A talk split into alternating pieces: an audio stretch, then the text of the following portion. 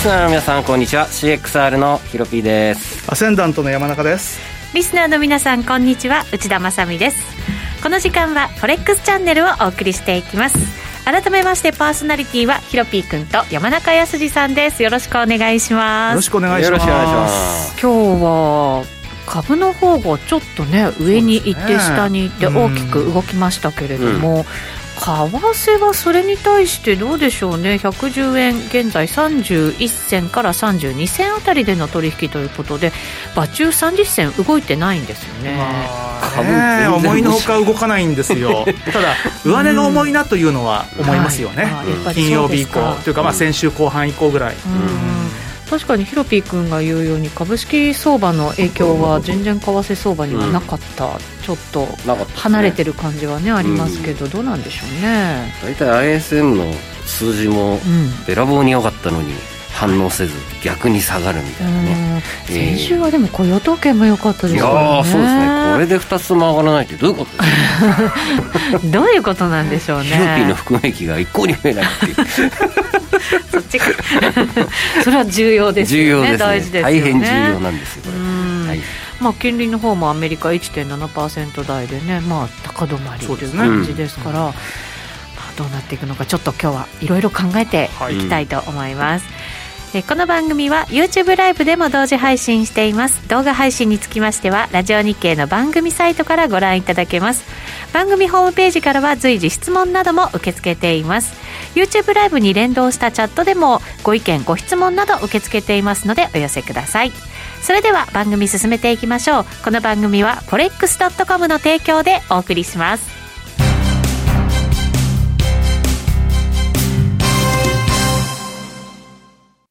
ノックアウトオプションが目標へと導く。よりシンプルな新しい通貨取引。forex.com では柔軟な証拠金設定、リスク限定、簡単なトレード設計のノックアウトオプションの取引が可能です。最大損失を限定し、高い資金効率を利用しながら利益獲得が狙える画期的な商品で、1000通貨相当から取引いただけます。ノックアウトオプションならリスクをコントロールしながら機会を逃さない。トレードに優位性を。ノックアウトオプションや FX なら forex.com でぜひお取引を。講座のお申し込みや詳細は forex チャンネルの番組ページをご覧ください。外国為替証拠金取引及びオプション取引は元本及び収益が保証されているものではありません。FX 取引はレバレッジを利用して取引代金に比較して少額の証拠金で取引を行うために相場の変動による価格変動やスワップポイントの変動により思わぬ損失が発生する場合があります。お取引の前に契約締結前交付書面などを必ず熟読し、取引の内容、危険性などをご理解いただいた上で、ご自身の判断と責任にてお取引ください。ストーン X フィナンシャル株式会社、金融商品取引業、関東財務局長、金商第291号。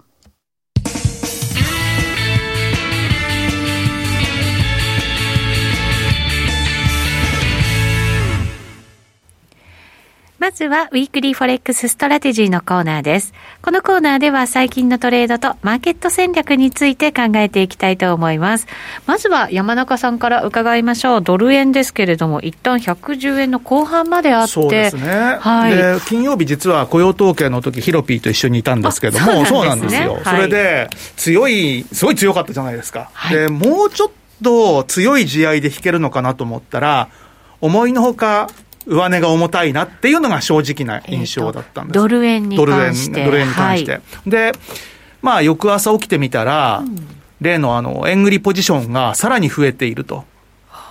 だからもうみんな、うん、あのでしかもそれっていうのは火曜日の段階の数字なので、はい、3月30日時点でさらにまあ、円売りポジションが増えていて、しかもまあ雇用統計があんだけいい数字が出て上がらないっていうのは、これは結構皆さん、短期的にはお腹いっぱいなのかなと思ったので、もしあの月曜日、週明けに、まあ、とりあえずあのイースターもあるんで、週末超えのポジションは持ちたくないなと思ったので、まあ、月曜日に同じような水準だったらば、ドル売ろうかなっていうふうには思ってたんで、でドル売ったんですよ、6号で。そうですか、うん、えっと、110円110円の65銭で、まあ、同じような水準というかね、そこで売れたんですね、そうです、そうです、結構まあいいところで売れて、ただ、どうせ下がっても、110円っていうのは鉄板のサポートっていうかね、えー、2017年からの長期レジスタンスがずっと下がってきてて、110円にあって、そこを3月末に抜けたということは、まあ、110円までは下がらないんじゃないかなと思って、はい、まあ、欲を出さずに50銭下に利食いを置いたら、あっさりとつきましたね、そその日のうちに。でも本当にそれでもいいところでそうなんですよ。そうだから金曜日に、だからまあ、あの、売らなかったけれど、月曜日もまだね、その辺にいたんでね、うん、まあ、とりあえず一旦これは売りかなというんで、ただ、今度、もし100等円割ったら、今度は買いだろうなと思ったんですけど、そっちはつかなかったですね。あなるほど、うん、やっぱり110円を割るような、そういう下押しの圧力はまだないまだないっていうか、そこは買いだと思いますよ。もう本当に110円っていうか、まあ、あの瞬間的にね、もちろんあの90、80ぐらいはあるんだろうななんていうふうに思ってて、もし9円の80ぐらいいったら買いたいなと思ったんですけど、なかったということで、ふと気づいたら、もう今ね、ちょっとまた少し戻してきてるんで、まあ、どうしたもんかななんですけど、多分110円近いところが買いで、110円近いところが111円近いところが売りっていうような、はい、今はちょっとそんな状況になってきてるかなと思いますね。しばらくレンジで、うん、これってやっぱり経済統計のいいものなんかは、ある程度金利も為替も織り込んだっていう感じなんですかね。そうね。うん、もうちょっと一旦あの勝負はまあ、終わっちゃったのかなっていう。うただ、ここからそのもう雇用も回復して、人も動き出して、で、ワクチン打った人たちは、あの、旅行なんかもある程度のものは可能になるっていう話ですから、ねうん、ここから動き出して実際に、そうなるとまたどうなんですかね、アメリカの。ね、ただ、動き出す前提で今まで進んでると思うので、はい、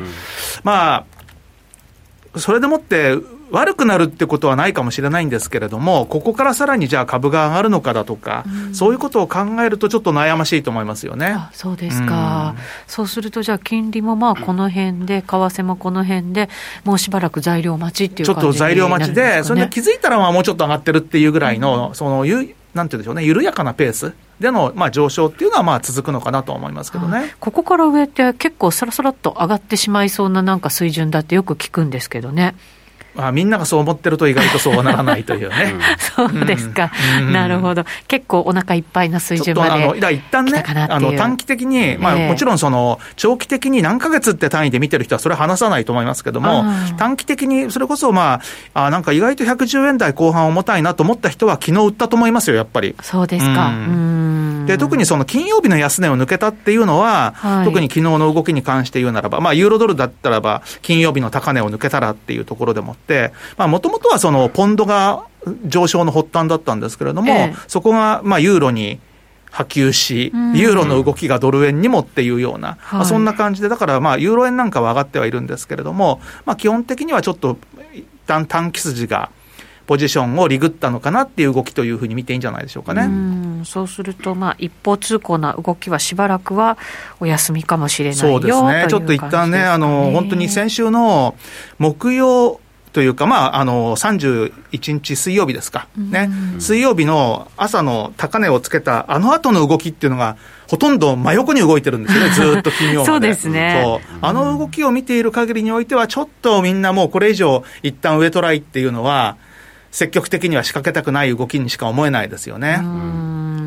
えっ、ー、と、伊佐さんからコメントが入りまして、ショートポジションが溜まっているのは、どこで見ることができるのでしょうかということですね。はい。あのこれは先週じゃないか、先々週か見たのって、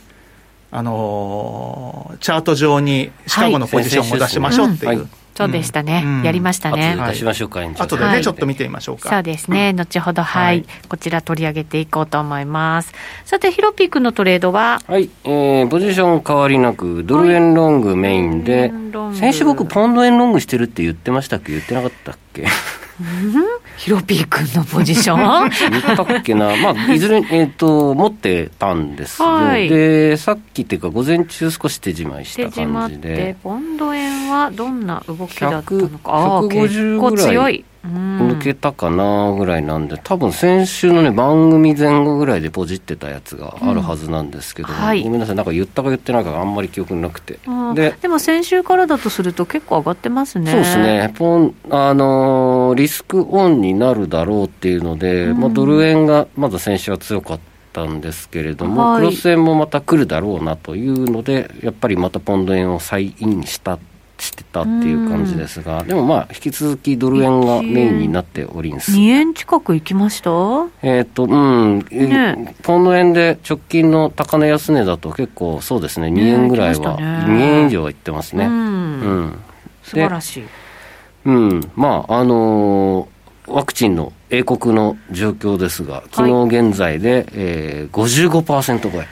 きましたね。半分超えてきましたね。うん、で、アメリカがもう、えー、49.7%、もうほぼ50。ねすごいですね。日本0.9%。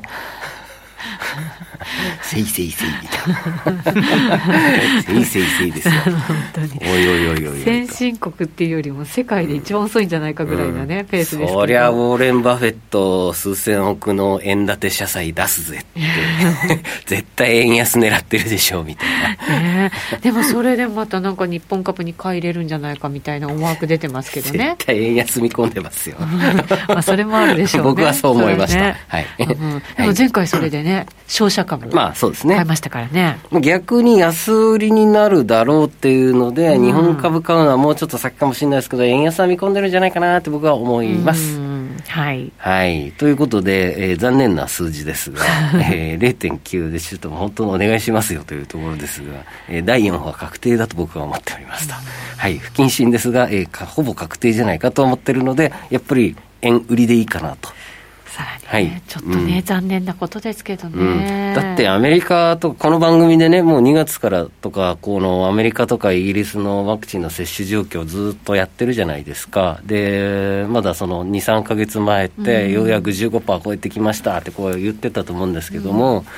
うん、じゃあ日本どうなるのって、当時でアメリカとかイギリスで15%とか出てたのに、また0.9だぜっていう。いつだよみたいな。はい、なので、まあ、どうでしょうね、なんか来週からとか再来週からって言ってますけれども、まあ、当初の予定より1か月まるまる遅れて、うん、まあ、始まるのはゴールデンウィーク前とかなんじゃないのかなとは思ってます。ということで、まあ、9月まではないなと。僕は思います。なかなか動くに動けない、われわれもっていう感じですかね。ででもこれがちょっとまた日銀の金融緩和のはい、あの誘いになるかなっていうのもちょっとある意味期待してます、うん、いやここ打っとかないとバズーカ、うん、ダメでしょうと思いますけどね。きますかね。う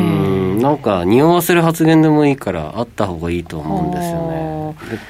まあアメリカとか、まあ、他はまだあれですけど、ある意味、ちょっといつ引き締めというか、うん、そっちの方向に向かっての発言が出てくるかって、うん、やっぱりみんなが警戒してる中で、うん、日本まだまだだよねって言ったら、その差っていうのはね、ずいぶんなんかこう、話されてる感じはありますよね、まあ、これ、僕のシナリオで、日銀とか日本が緩和するって言ったら、アメリカ歓迎するんですよね、絶対、株支える材料になるんで。はい、だから意外とあるかなみたいなのをぼんやりとこの5月6月7月ぐらいなんかないかなってちょっと期待してます。来週ね日米首脳会談が行われて、うん、まあ、そこでいろいろね、うん、初めてバイデンさんと会うわけですからね、なんかいろんな話がなされるとは、それでなんかすり合わせとかね。やっていいですか？とか まあ、あくまでも妄想です、われわれのね、妄想で。すけどね。僕の妄想、まあまあ当たりますから。ね。うん、まあでも、アメリカとしても国債いっぱい買ってほしいわけでしょ？そうですね。ねそうですよ、買ってくれたら長期金利安定するわ、向こうで緩和してくれるわで株上がるで、長期金利抑えて株上がるんだったら、ぜひやってくれたと思うんですよ。そうですね、だからある程度の円安も、じゃあ容認して、みたいなね、ことは。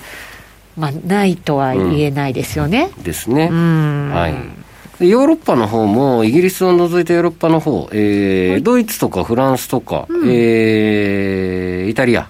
周りも、えー、スペインもですね、あの接種率がぐいぐい上がってきまして、15、6、7、8%。なんかヨーロッパも遅れてましたけど、なんだか、盛り上がってきましたね、ね、そうですよね、うん、進んできましたね、足元でね。なので、まあ、かイギリスの2か月遅れぐらいですけれども、まあ、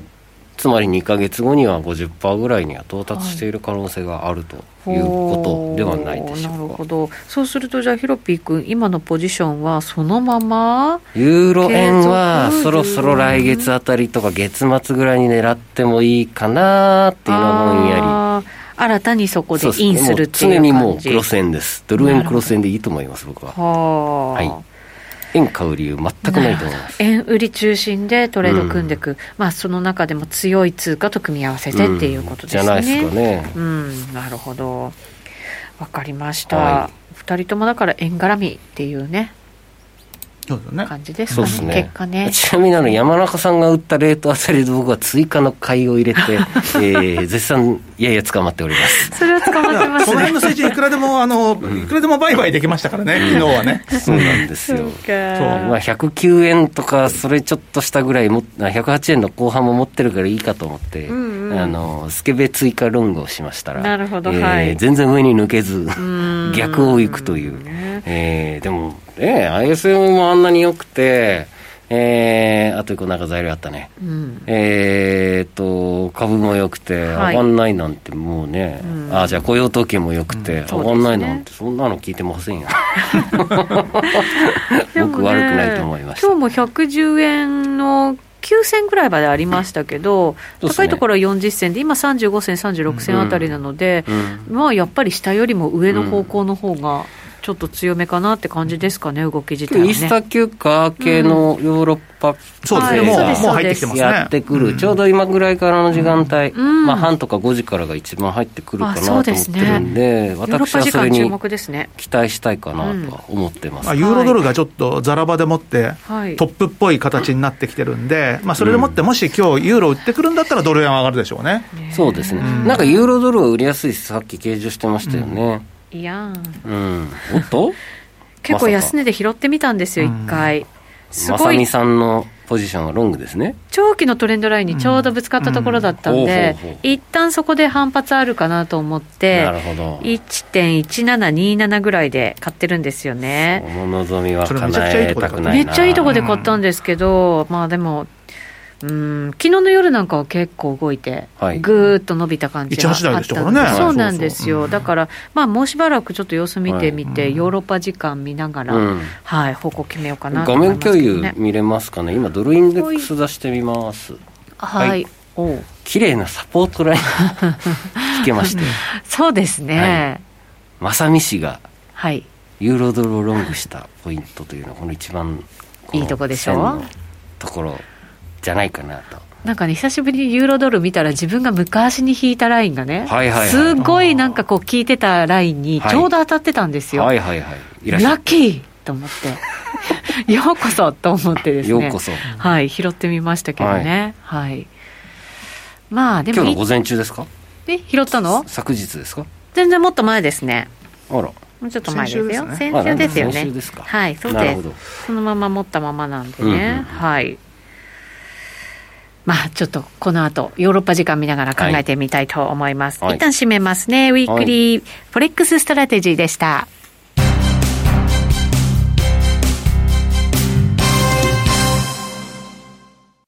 ノックアウトオプションが目標へと導く。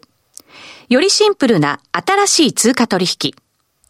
forex.com では柔軟な証拠金設定、リスク限定、簡単なトレード設計のノックアウトオプションの取引が可能です。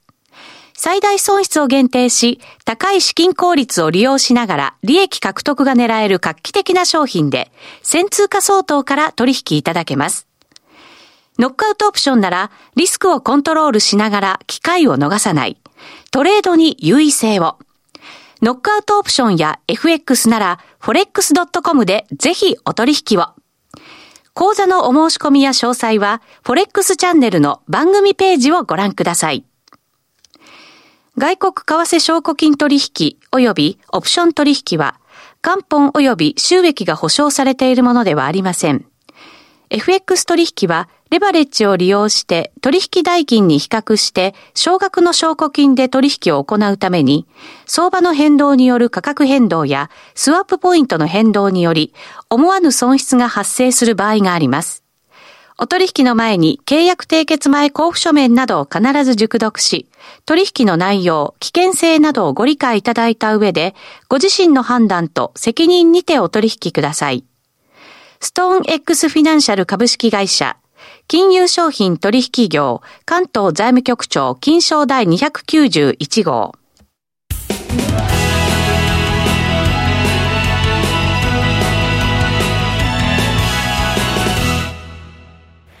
さて、ここからはフォレックスラウンジのコーナーです。FX やノックアウトオプションについてのアイデアやポイントなどを伺っていますが、今日は山中さんのトレードに役立つテクニカルレッスンです。はい。はい。何しましょうかねと思ったんですけどね、何しろね、スタジオに入る直前でしたからね、山中さん、今日はお願いしますってね。はい。で、まあ、あの、テクニカル指標って、結構その職人芸が必要なものっていうか、なかなか読みが難しいものと、あとはそうじゃなくって結構デジタルに今売り高いだってパタッと出てくるものと割と2種類あると思うんですけれども、はい、まあ初心者の方とか、まあある程度慣れた方でもデジタルに出るものの中で比較的使い勝手がいいかもしれないなっていうんで、ウッディ CCI でも行ってみましょうか、今日は。おっと。ウッディ CCI じゃなくてウッディですウッディ、ウッディってやつがあるんウッディ。ウッディさんって人いんですよ。あ、人、ウッディさんが作った CCI? そうそうそう。あのー、ちょっとね、怪しいおじいちゃんなんですけど、ケンウッドっていうね。ケンウッドさん？ケンウッドさん。ケンウッドさん。ケンウッド。ケンウッドってあのメーカーのケンウッドじゃなくてね。ケンウッドさんっていう。ケンウッドさん。で、そのウッドさんのウッディーズ CCI で、ウッディ CCI っていうのがあるんですよ。で、あのー、ね、いろんな使い方があるんですけど、彼の独特な使い方っていうのは、そのウッディ CCI って単に CCI なんですよ。単に CCI なんですけども、CCI 出して、なんとろうそく足ちゃうと出さないっていうね。うんへだからもうそれ CCI だけでやるっていうこと？CCI だけを見て、変にろうそく足があると迷うとかって言ってください。本当かよみたいな。ただ、まあ、あの、必ずしもどんなテクニカル指標もそうなんですけども、いや、そりゃそんなんで当たるわけないよねっていうようなこともやらかしてるわけですよ。ただ、まあ、それでも、発想自体は結構、あの、面白くて、うん、CCI だけでもってですね、まあ、あの、独特の世界を構築してるというのと、あとはもう、色でもって、売り買いがピッともうあのデジタルに分かるっていうところでは、まあ、あの使い勝手はあの一度使ってみる価値はあるんじゃないのかなということでですね。なるほど。はい、じゃあ出ちょっとな、まあ、なんでもいいです。あのドル円でもユーロドルでも、はい、まあ、なんでもいいです。あの画面に、はい、えー、ご注目。はい、CCI。CCI と。DCCI なんで、W のところにあるはずですね、はい、CCI、ね、CCI ってあの入れたら普通に出てきまあ出てきました、はい、DCCI って、ね、W ですね、ウッディさん。ウッディさんの CCI ということで。インターライフさんから、ウッチーさんのご親戚って聞きましたそうですよ。これもやっぱり、ウッチ RCI とか作るしかないよね、みたいなね。山中さんにね、作ってもらわないといけませんね。そう、ウッディじゃなくて、ウッチーで作るべきだね。ちょっと軽くなりますね、なんか響きがね。あの、欲深い人向けのね、テクニカル指標。欲深い。そうそうそう。しつこく持ってるやつね。しつこく持ってる。しつこく持ってるやつ。最後までなく、含み益がなくなるまで持っていいられるインジケーター。もう分かんないじゃん。意味がない。っていうであの表示されてるのは普通の CCI です、はい、でえー、これ下の部分ですよね。そう下の部分で下の部分です、はい、で普通の CCI で緑色の線が、うん6期間の CCI。緑が6。はい。はい、で、赤い方が14期間の CCI です。14。で、この2つのコンビネーションでもって判断するんですけれども、あのー、まあ、いろんな見方があるんですけれども、まあ、複雑な見方を話し始めると、時間がいくらあっても足りないんで、はい、今日は2つだけ覚えておけばいいっていうことでですね、はい、1つは、14期間の CCI が、ゼロラインをクロスして、6本目で売買しろと。ほう。6本目。6本目。6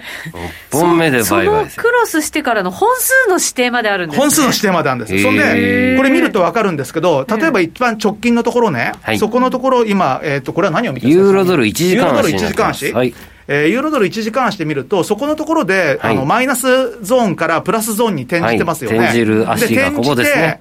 まだマイナスゾーンからプラスゾーンに転じて、5本目まではヒストグラムの色が赤いんですよ。うんうんうん、だからまだ、まだ買うだと、うん、で、緑になったら買えってことです、色が。へえ。1、2、3、4。456ここ？結構高値ですね。これ失敗してませんか？これはでまあねこれは失敗してるかもしれないですよね。すいません。選んだの私です。まあでもまあいいんですよ。あの見方はそうなんですよ。罠にはめたな。あのあとは例えばちょうど画面の中央ぐらいのところで、はい、やっぱりそのマイナスゾーンからプラスゾーンに行って、うん。うん、で6本目のところでヒストグラムが赤から緑に変わってるっていう。ここはいいじゃないですか、うん。うんっていう、これがまず基本です。要は、どこでもって売買が転換したのかっていうのは、14期間の CCI がゼロラインをクロスしてから6本目っていうね。まあ、これは、あのー、なぜ6本目なのか、それ彼がそう言ってるからなんで、まあ一応でもそういう、あのー、カチッとそのルールを決めちゃうっていうのは、他のテクニカル指標を自分で開発する際には、すごく参考になる発想だと思います。例えば3本目とか5本目でもいいんですよ、何本目でも。やっぱりあの、騙しとかを防いだりとかする、騙しを防ぐっていうことから、多分6本目っていうふうにしてるんだと思うんですね。なんかこう、人の気持ちが落ち着くみたいなね、なんかそういう。ううん、あとは、あの、もう一つね、これ、まあ、6期間と14期間が、2つ表示されているので、この6期間と14期間の位置関係で、ゼロラインリジェクトっていうゼロラインはい、あの、はい、ゼロのラインをリジェクトするで、あの、ZLR っていう、はい、あの、彼何でも頭文字3文字で決めるんですよ。なんとかかんとかみたいなね。これはこういうパターン、これはこういうパターン、全部で4つぐらいパターンあるんですけど、はい、その中で、まあ多分使い勝手がいいかもしれないなっていうのはこのゼロラインリジェクトで、うん、えー、どういう状況なのかっていうと、例えば左の方にずっと行っていただいて、はい、で、6期間の CCI の緑の線がぐーんと上に行ってるところありますよね、割と左のところに。そのちょっと右のところですね、今のその。そこですね。はい。そう。で、あの、ゼロラインを、要は上に抜けた後、ドーンと下に行ってますよね。うんうん、で、その時の14期間の CCI の動きっていうのは、ゼロラインをほとんど超えずに下行ってますよね。うんうん、こういうのっていうのは、売りなんです、ね、ああ、なるほど、うん、これはなんか機能してますね、それとか、ね、あとは機能してないところも上げ例で上げていくと面白いと思うんですけど、はい、例えば今度、画面の真ん中よりもちょっと右側のところ、えー、日付で言うと、それは、えっ、ー、と、3月30それ4月の2日のところかな、うん、4月の2日のところから、6期間の緑の線が下にボーンと抜けてるんですけども、はい、はい、もうちょっといやいや、もうちょっと、もうちょっと右ですね。そこです、そこです。はい。そこガーンと下に抜けてるけども、その時の14期間の CCI っていうのは、マイナスにもいってないですよね。で、そこ買いなんですよ。だから、要は6期間の CCI と14期間の CCI で、6期間の CCI が大きく、プラスからマイナスにいってるとか、マイナスからプラスにいってるときに、14期間の CCI の反応が鈍いっていうのは、押し目とか戻りを示してるというまあ、その2つだけ見とくと、このウッディ CCI っていうのは、意外と使い勝手はいいんじゃないかなと思います、うん、ユーロドルだったら、今、帰りの方がすごく当たってそうですね、4と6のこの帰りの時に、ここが押し目買い。シグナルになったり、ここが戻り売りになったり、そうですね、うん。まあ、ここも戻り売り、これでも単純に、これも戻り売り。緑と赤が同時に上抜けたときは買いとか、同時に下抜けたときはそういうときには、要は、あの騙しじゃないってことですよ。ね、すね。あの正しい動きをしてるときは、両方とも似たような動きをしなくちゃいけないと、はい、そういうときになぜかあの6期間と14期間の動きに乖離が出てるときっていうのは、押し目なり、戻りなりを考えるなるほど。騙しの使いですね。そうですね。はい。はい、わかりました。ウッディさんの CCI 今日はねちょっとじゃああの私がウッチー CCI をよろしくお願いします。はい。この後延長戦がありますのでぜひ皆さん YouTube ライブでお楽しみください。ラジオの前の皆さんとはお別れとなります。また来週お耳にかかります。この番組は forex.com の提供でお送りしました。